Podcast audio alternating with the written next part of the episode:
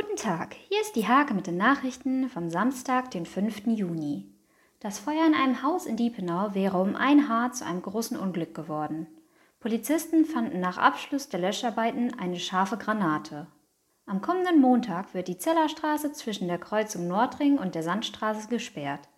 In den umliegenden Straßen gibt es Halteverbote.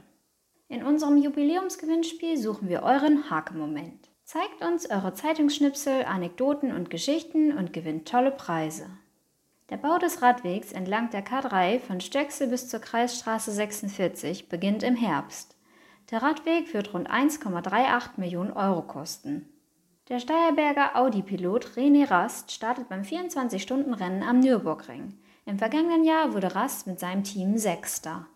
Diese und viele weitere Themen lest ihr in der Hake vom 5. Juni oder auf www.diehake.de.